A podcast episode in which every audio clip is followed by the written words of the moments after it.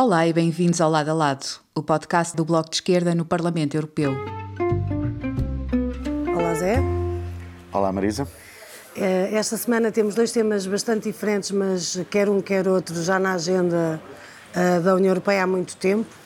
Eh, um deles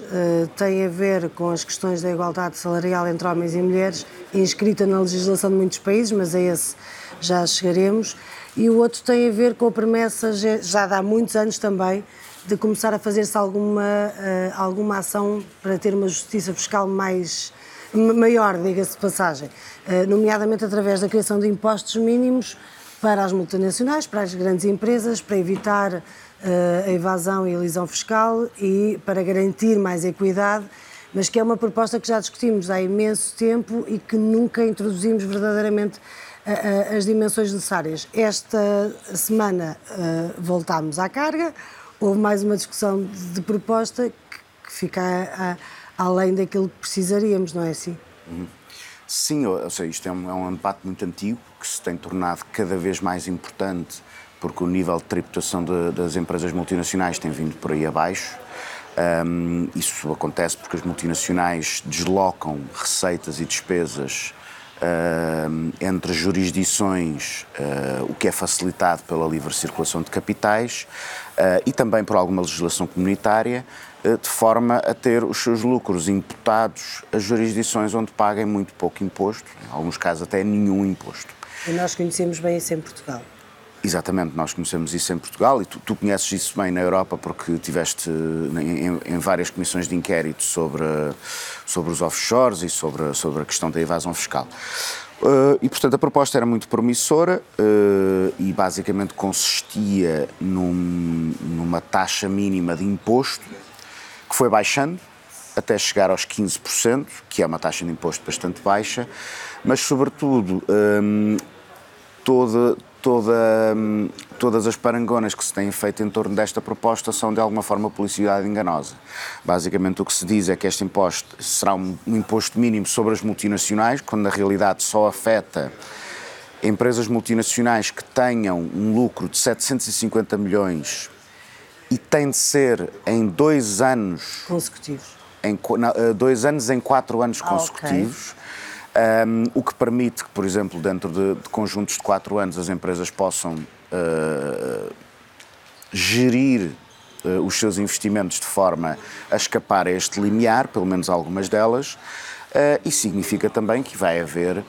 milhares de empresas multinacionais que não vão ser apanhadas por isto porque não chegam, não atingem este limiar. E não estou sequer a entrar uh, uh, na possibilidade de haver separações uh, dentro das empresas para as colocar abaixo deste limiar.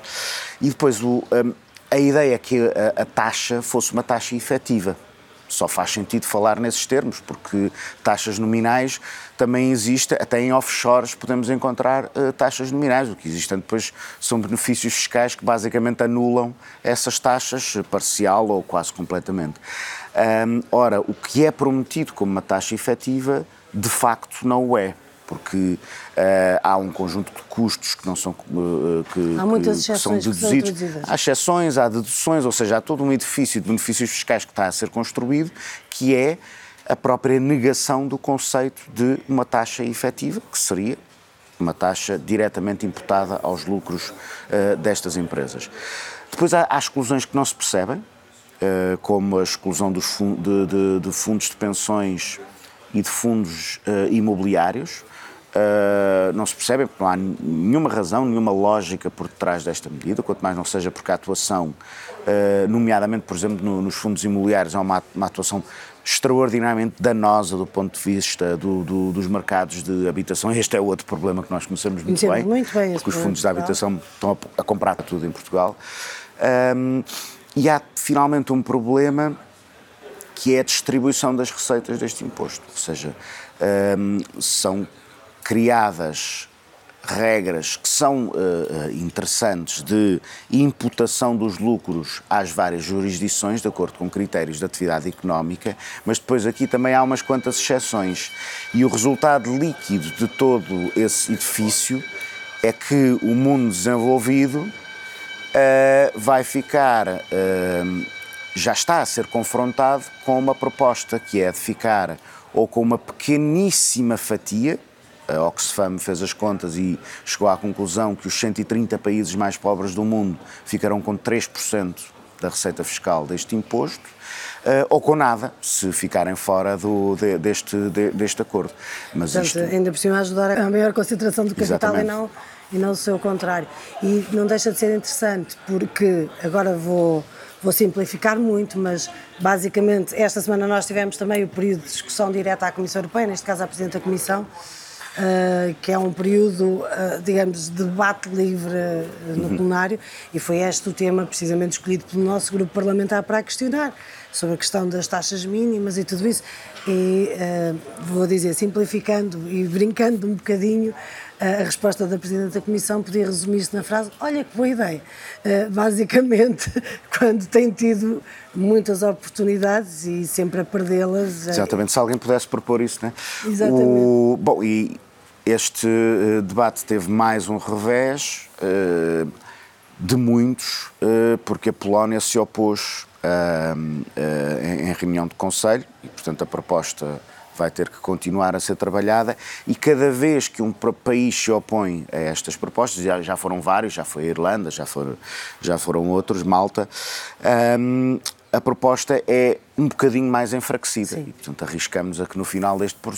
deste, deste processo tenhamos uma coisa que basicamente não representa nada, a não ser,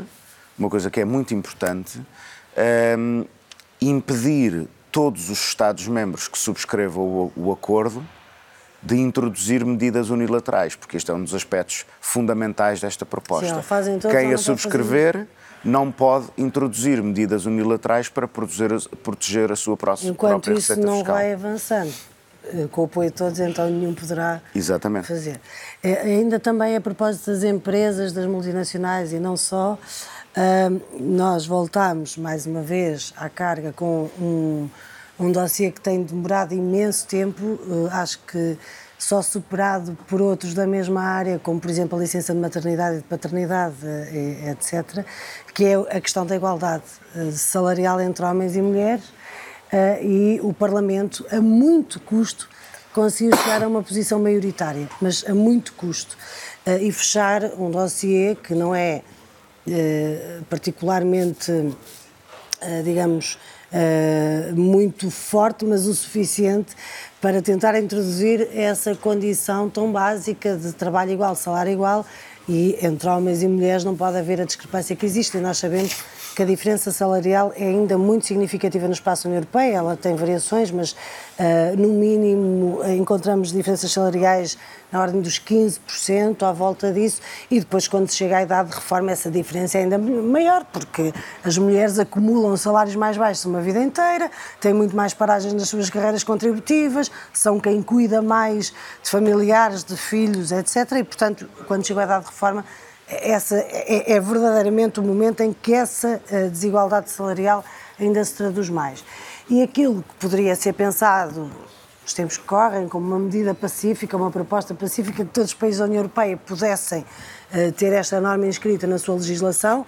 Nós, uh, aliás, sabemos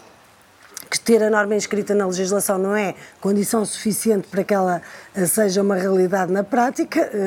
Em muitos países existe, existe uh, esse quadro legal da igualdade de, de, salários entre homens e mulheres e depois há várias formas de contornar, mas é um principal caminho para se poder atingir de qualquer das formas essa igualdade. E como estava a dizer, foi a muito custo porque de repente uh, este, este dossiê transformou-se numa espécie de bode expiatório de, de, dos, dos grupos parlamentares mais conservadores deste Parlamento eh, para pôr em cima da mesa toda uma agenda antifeminista, anti-igualdade e, eh, neste caso concreto, e que, como nós vimos, aliás, no plenário durante a votação deste dossiê, com a declaração de uma deputada do Partido Popular Europeu, o grupo parlamentar onde está o PSD e o CDS, um, eh, usando uh, uh, como argumento uh, como isto vai destruir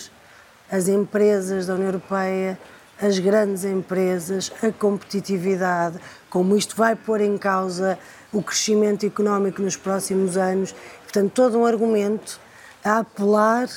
à destruição, à possível destruição da economia europeia com base num princípio tão básico como pagar o mesmo salário a mulheres e homens que desempenhem as mesmas funções com as mesmas qualificações. Uhum. É, é, essa, essa, intervenção da, da, da, deputada do PP é um momento extraordinário deste, quer dizer, um momento extraordinário no, na modalidade de tesourinho deprimente. Uh, mas eu, eu, eu, acho que mostra uma coisa, uh, uma dificuldade que a direita tem no seu discurso conservador, sobretudo a direita que, que não quer assumir essa dimensão uh, explicitamente anti-igualdade, que é de encontrar um, uma narrativa para coisas que hoje são absolutamente elementares para, para, para, para as pessoas em geral, mas que, sendo elementares, mexem com muitas estruturas profundas da nossa sociedade. Ou seja, falar da desigualdade salarial é falar que de, também da divisão de trabalho dentro da família e da forma como ela continua a ser desigual, com impactos na carreira profissional de homens e mulheres. É por isso que a desigualdade salarial não só se mantém em todos os países, com níveis diferentes, mas tem um padrão uh, comum que é vai aumentando ao longo da carreira profissional. Ou seja, uh, muitas vezes homens e mulheres começam em patamares relativamente semelhantes, mas depois, uh, precisamente por força de desigualdades que não existem só na empresa, embora também na empresa, uh, se vão alargando ao, claro, ao Estamos a falar de desigualdades estruturais na sociedade, não, não estamos a falar só neste domínio. E, portanto, a direita faz um discurso sobre a economia que não tem ponta por onde se lhe pega, não se consegue perceber em que é que a igualdade salarial torna uma empresa menos competitiva, quando muito redistribui rendimento dentro da empresa, mas em nada afeta a competitividade da empresa. Aliás, hum, é, é,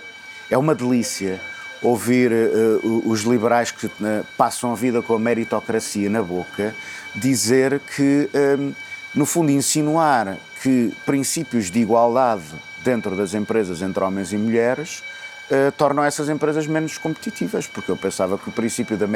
meritocracia é que as pessoas deviam ser uh, compensadas em função do seu mérito e, portanto, um, o, o, o, discurso liberal sobre esta matéria uh, não aguenta dois minutos de escrutínio. É preciso dizer que há, um, há uma parte da direita liberal que, que, que sim, apoiou sim, este sim, relatório e, portanto, não, não, não, não caiu tudo para o mesmo lado, mas mostra como, como pelo menos uma